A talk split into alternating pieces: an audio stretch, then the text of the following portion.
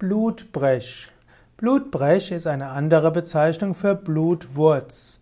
Blutbrech wird auch bezeichnet mit dem lateinischen Wort Potentilla recta. Blutbrech ist eine gerbstoffreiche Pflanze. Sie hilft gegen Durchfall, sie wird verwendet als Gurgelmittel und kann auch bei Frostbeulen zu Umschlägen gebraucht werden.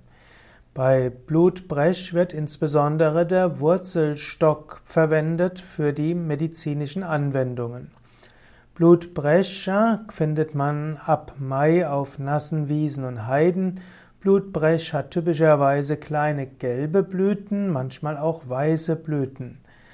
Blutbrech hat also Gerbstoffe und den roten Farbstoff Tormethylrot im Wurzelstoff im Wurzelstock.